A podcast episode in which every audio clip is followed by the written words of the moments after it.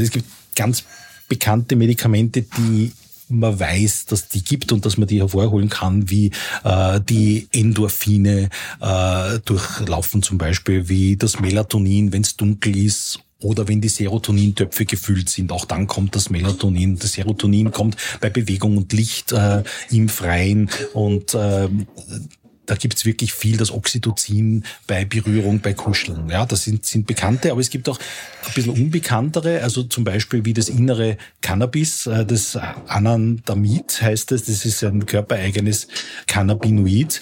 Und das kann man auch ähm, versuchen ein bisschen zu boostern, also zum Beispiel mit einem Sonnenbad, aber auch mit schwarzem Pfeffer, mit Kakao, mit Terpenen. Das ist das, was man beim Waldbaden hat, also diese Art von, von Düften. Und dann kann man äh, ganz gezielt zum Beispiel dieses äh, innere THC quasi rausholen. Das ist der Hörgang, der Podcast von Springer Medizin. Dr. Ronny Tekal hat ein Buch geschrieben, das den Patienten an seine innere Apotheke, an seine Selbstheilungskräfte erinnert und erläutert, wie man die körpereigenen Medikamente, Hormone in erster Linie bestellt und aktiviert. Der Buchtitel lautet daher auch Deine innere Apotheke.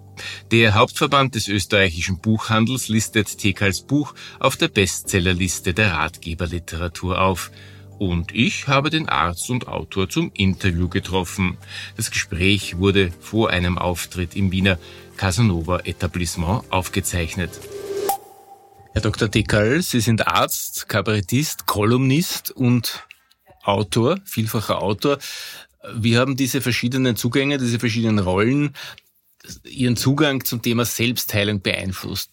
Ja, also ich bin äh, Arzt für Allgemeinmedizin, ich bin Notarzt, ich arbeite auf der Straße und vor den Krankenhäusern, also nicht vor den Krankenhäusern, sondern in den Erstversorgungsambulanzen und ich bin Kabarettist, also arbeite auch direkt an der Bühne, also auf der Bühne an den Patienten und ähm, die Idee zur inneren Apotheke ist mir deswegen gekommen, weil ich mir gedacht habe, wir haben einfach viel zu wenig Vertrauen in unsere eigenen Körper, in unsere Selbstheilungskräfte. Wobei ich mit dem Begriff der Selbstheilungskräfte jetzt nicht ganz glücklich bin, weil das gleitet ein bisschen in, in esoterische äh, Richtung ab äh, und in leuchtende Körper, was, was nichts ähm, äh, Negatives ist. Äh, und die, die sich auskennen damit und beschäftigen wollen und denen das hilft, ist alles gut. Aber das Buch geht jetzt wirklich ganz allein um die Medikamente, die wir in uns drin haben, also sprich bestimmte Hormone und Enzyme und so weiter, und die man aber mit bestimmten Kniffen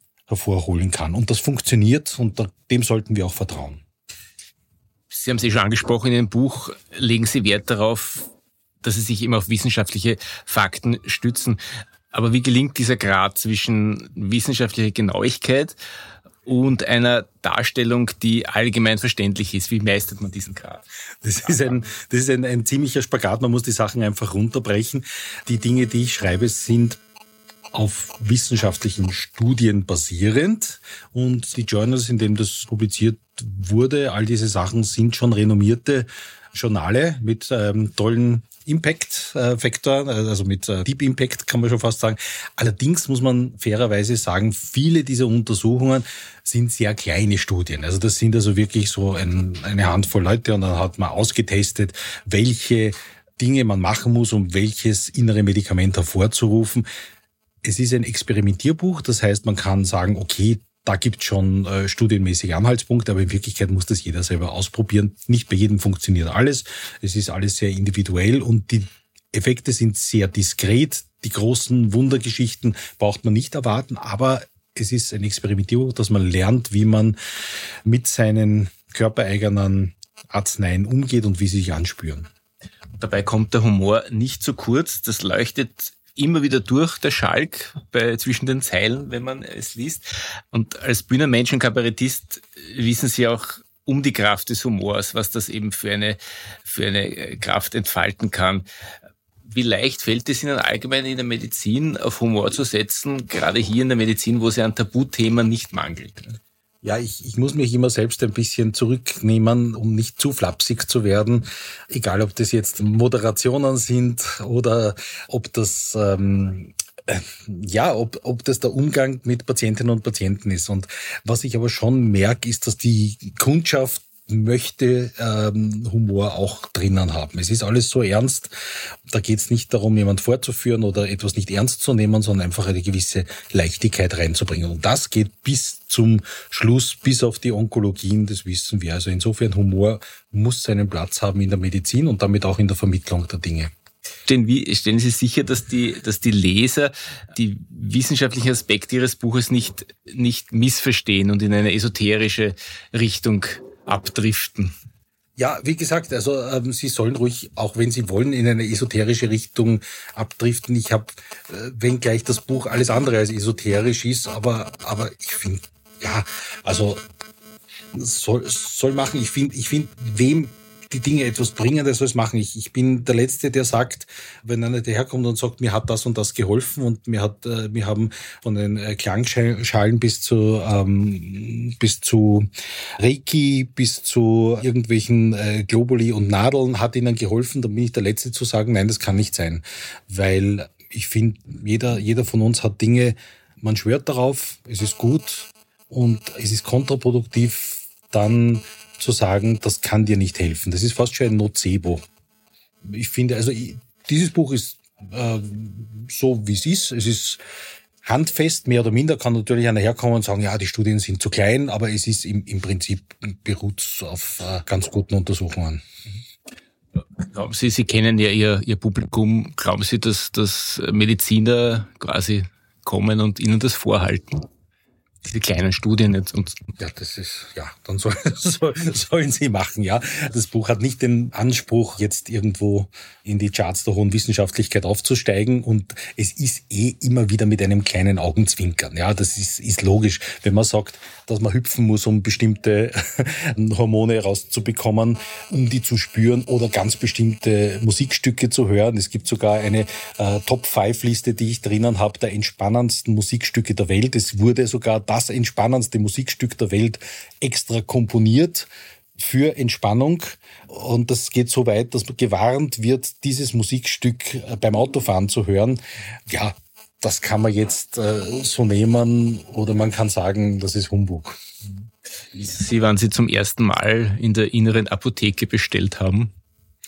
Wissentlich ähm, sehr spät, unwissentlich sehr, sehr früh. Ich würde mal sagen, bei der Geburt äh, wahrscheinlich, als mich äh, meine Mutter in den Arm genommen hat und äh, gekuschelt hat mit mir, sind Unmengen an Substanzen der inneren Apotheke rausgekommen. Sie hat es nicht gewusst, ich habe es nicht gewusst, aber äh, wir haben beide enorm viel Oxytocin produziert.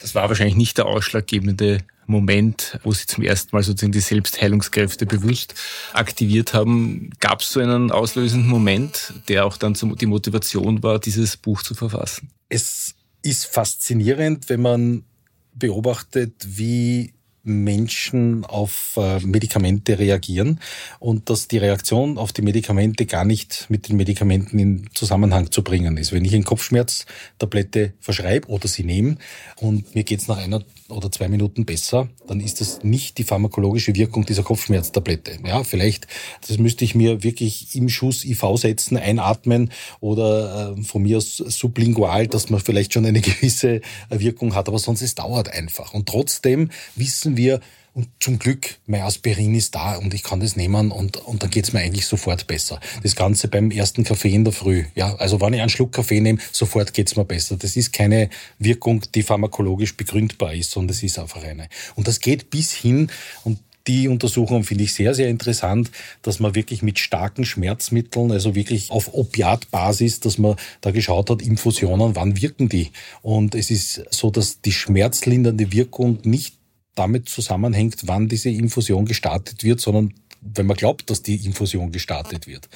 Und dass dazu kommt, wenn man gewisse Dinge dazu sagt, und das ist die Placebo-Forschung, äh, in dem Fall kommt die aus Hamburg-Eppendorf, dass man dort gesagt hat, wenn man auch die Erwartungshaltung hinzuzieht, dass das schon einen therapeutischen Effekt hat. Wenn ich jemanden sage, pass auf, du kriegst jetzt ein Medikament, ein Schmerzmittel, dass das viel mehr wirkt, als wenn ich es einfach reinrinnen lasse. Und das heißt, der Körper produziert selbst endogene Opiate, also Endorphine zum Beispiel, und hat eine selbstschmerzlindernde Wirkung in der Erwartung, dass das jetzt passiert. Und das ist dieses Placebo, das hier passiert. Und ich finde, das sollte man gar nicht klein tun. Placebo ist wunderbar und ist der beste Beweis für die Wirksamkeit unserer inneren Apotheke und für die Existenz. In der Alltagssprache sagt man ja oft, das ist ja nur ein Placebo, aber das ja, finden Sie eben nicht. Nein, nein, ich finde das nur ist also wirklich sehr schade. Placebo ist unsere stärkste unsere stärkste Waffe. Insofern finde ich, äh, dass man auch nicht das abtun sollte, wenn jemand sagt, es hilft jemand äh, irgendeine eine Substanz, wo ich nicht ganz überzeugt davon bin. Dann finde ich, gut, wunderbar, es bringt da was, toll, großartig. Für eilige Leser, welche zentrale, welche zentrale Botschaft, wenn man seine eigenen Abwehrkräfte äh, quasi aktivieren möchte. Die eiligen Leser gefallen mir ganz gut. Es gibt eine, auch da gibt es wieder Studien, es gibt zu allem Studien. Es gibt eine Studie, dass man im Schnitt, was ein Fachbuch betrifft, 37,5 Seiten liest, bevor man es wegliest, äh, weglegt. Ja, das ist so, äh, blättert man durch, man kommt bis zur Seite 37 im Schnitt und dann nachher landet's irgendwo und wird nicht weiter gelesen, weil man sich denkt, gut, jetzt weiß man eh schon, um was es geht. Ich habe mir überlegt, ob ich wirklich ein Buch schreiben soll, wo ich vielleicht 200 Seiten schreibe, aber das Ganze einfach sechsmal wiederhole. Also sprich, äh, die 37,5 Seiten beginnen wieder da und dann erspare ich mir den Rest. Das wäre auch eine Idee gewesen. Aber das ist die eiligen Leser, die drüberfliegleser sind, glaube ich, die, die auch das Buch nehmen, weil es nicht eins ist, dass man unbedingt von vorn bis hinten durchlesen muss, sondern man sucht sich einfach die die Dinge raus. Kernbotschaft ist, wir haben in uns Medikamente und die kann man durch bestimmte Tätigkeiten aktivieren. Dass wir die haben, ist logisch. Also das brauche ich jetzt meinen lieben Kolleginnen und Kollegen, glaube ich, gar nicht zu sagen. Denn jedes äh, Medikament dockt dann irgendwelche dockt dann irgendwelche Rezeptoren an oder bewirkt etwas im Körper. Und diese Rezeptoren sind nicht deswegen da, damit irgendwann einmal ein findiges pharmazeutisches Unternehmen kommt und was erfindet, was da drauf passt, sondern die sind einfach für Medikamente da, die in unserem Körper schon vorhanden sind.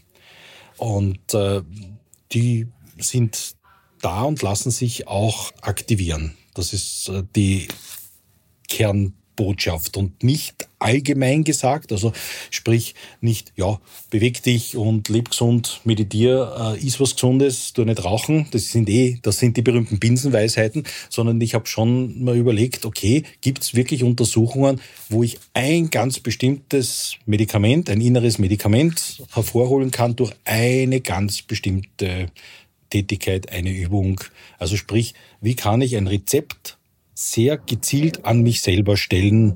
Und da gibt's viele Beispiele in dem Buch drinnen. In Ihrer niedergelassenen Praxis gab es da Patientenfälle, die Ihnen beim Schreiben des Buches äh, vorgeschwebt sind, vor dem inneren Auge? Vor dem inneren Auge habe ich mir äh, überlegt, dass viele meiner Patientinnen und Patienten wahrscheinlich die Medikamente, die ich ihnen verschreibe, gar nicht nehmen. Und da unterstützt mich auch die äh, Wissenschaft, denn laut den Studien ist es so, dass bei den chronisch einzunehmenden, also Medikamenten für chronische Erkrankungen, wir circa bei einer Compliance oder Adherence, wie es so schön heißt, bei knapp über 30 Prozent liegen. Das heißt, ein Drittel der Patienten nimmt die Medikamente so ein, wie wir es annehmen, und 70 Prozent nicht.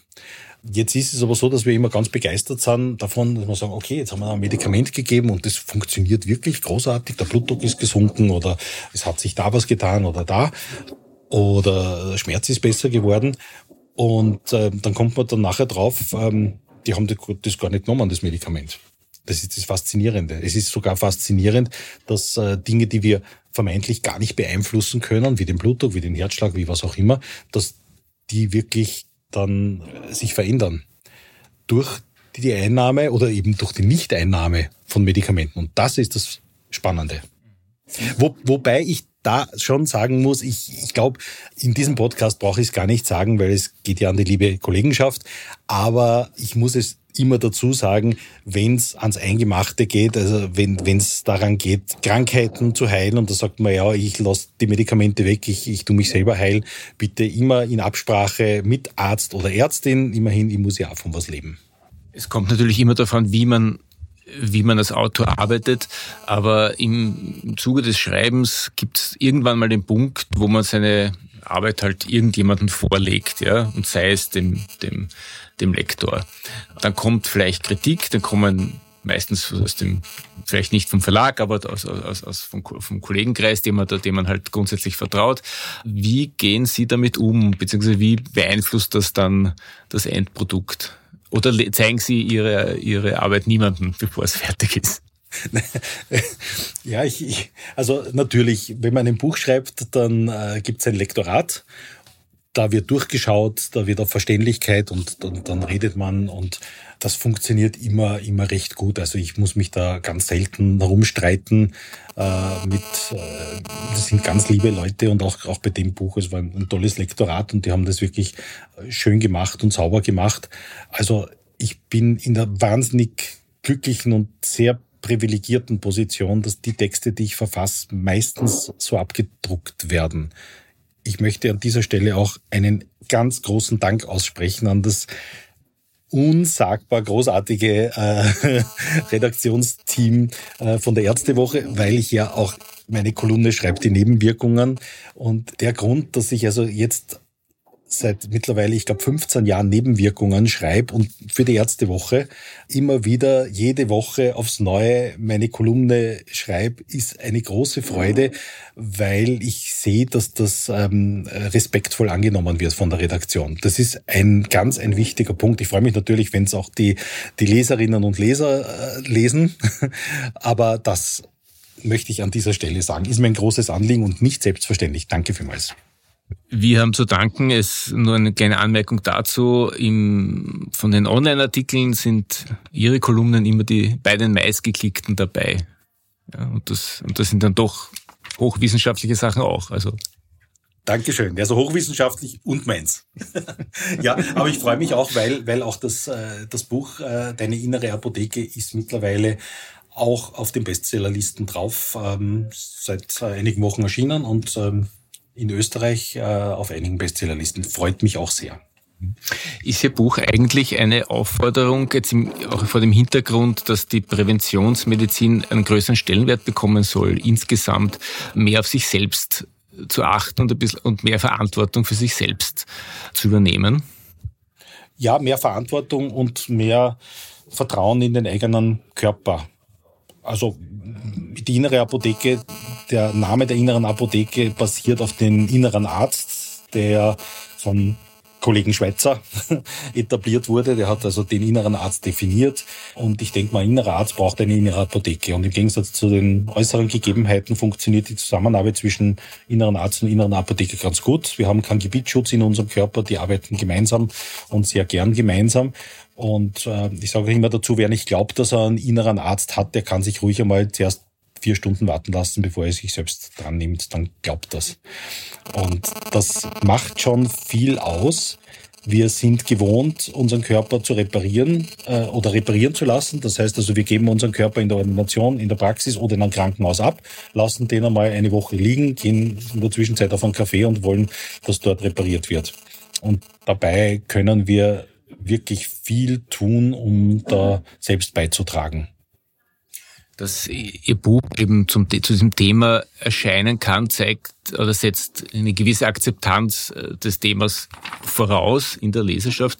War das immer schon so, dass man in der Medizingeschichte auf die Selbstheilungskräfte oder in der jüngeren Medizingeschichte, wir wollen jetzt nicht ausholen bis in die Steinzeit, aber, aber dass man auf das vertraut hat? Oder ist das so eine Art Rückbesinnung? Vielleicht ein bisschen eine Rückbesinnung. Ähm, ich finde, das geht aber Hand in Hand. Und wir haben ja in der Medizingeschichte immer wieder Pendel, die ausschlagen. Also früher haben wir als äh, Ursachen für Erkrankung, das war dann eine Strafe Gottes oder schlechte Gedanken, unreine Gedanken, irgendwie sündiges Leben. Das war damals auch ähm, wissenschaftlich basiert. Das war einfach so. Und äh, jemand, der gesagt hat, nein, ich bin mir nicht ganz sicher, ich glaube, äh, das liegt am dreckigen Wasser, den haben sie auch gesteinigt quasi. Jetzt haben wir in die andere Richtung geschwenkt. Wir sind jetzt sehr naturwissenschaftlich orientiert, was gut ist, äh, wo ich auch froh darüber bin, dass wir, dass wir da Fakten, Daten haben. Jetzt werden wiederum die anderen gesteinigt, die sagen, bin mir nicht ganz sicher. Und es schwankt immer hin und her. Ich bewege mich da direkt am an den Patientinnen und Patienten, weil wenn man in sich hineinspürt, egal welche Strömung gerade en vogue ist, das kann nicht falsch sein. Jemand, äh, der sagt, pass auf, wenn ich äh, in die Sonne gehe, wenn ich mich in die Sonne lege oder wenn ich ein bestimmtes Musikstück höre oder wenn ich einen bestimmten Duft, wenn ich Lavendel rieche, dann geht's mir so oder so. Das ist egal, was jemand sagt, es geht dir so. Das heißt also, das ist etwas, was universell, ubiquitär und über alle Jahr, äh, Jahrtausende die Gültigkeit hat, nämlich wie es mir selbst geht. Mhm. Ja, das ist eben sehr individuell. Schon allein die Frage, was entspannt mich? Der, ein, der also, eine genau, ja, es gibt ja das zum Beispiel, also um jetzt ganz konkret zu sein, es gibt ja, um äh, Endorphin als eines der inneren Medikamente hervorzurufen, der Klassiker, den kennt man eh, das ist das Runners High. Das ist ja keine Neuigkeit. Runners High stellt sich dann ein, wenn man so 20, 30 Minuten läuft. Und dann kommt das Runners High, dann schießen die Endorphine und viele andere äh, inneren Medikamente ein und dann fühlt man sich großartig. Ja, Es gibt aber welche, die fangen an zu joggen und die joggen 20 und 30 und 40 und 50 Minuten und denken, wann kommt das verdammte Runners High, ich komme da nicht hin, weil es einfach nicht das ihre ist. Ja, Da kommt vielleicht das Runners High oder da kommt die große Erleichterung, die große Entspannung, wenn die im 34 Grad warmen Thermanwasser herumdümpeln und plötzlich kommt die große Entspannung. Da kann der andere sagen, bitte, da werde ich wahnsinnig. Ja, das wird, es ist unsagbar langweilig. Da bin ich so gestresst, weil man denkt, ich muss da raus. Ja, also es ist wahnsinnig individuell. Daher, es ist ein Experimentierbuch. Selber ausprobieren. Ich gebe viele verschiedene Möglichkeiten. Man kann das durchtesten und einfach. Und das ist das Wichtige in sich hineinspüren, wie fühlt sich das an. Und das vergessen wir oft, dass wir, äh, wir, wir rattern drüber und ähm, es ist einfach das kurz innehalten, schauen, wie geht's mir und dann erkennt man, welche Wirkung ein bestimmtes Medikament hat. Ich glaube, das ist, das ist das Wesentliche, dass man, dass man schaut, was haben bestimmte Dinge für Auswirkungen auf mich selbst. Herr Dr. Deckel, danke für das Gespräch. Bitteschön. Medizin Kabarett Live gibt's dann wieder im neuen Jahr. Am Sonntag, den 7. Jänner, spielen Ronny Tekal und sein Bühnenpartner Norbert Peter ihr aktuelles Programm Wechselwirkung im Wiener Orpheum. Hörgang, der Podcast von. Springer Medizin.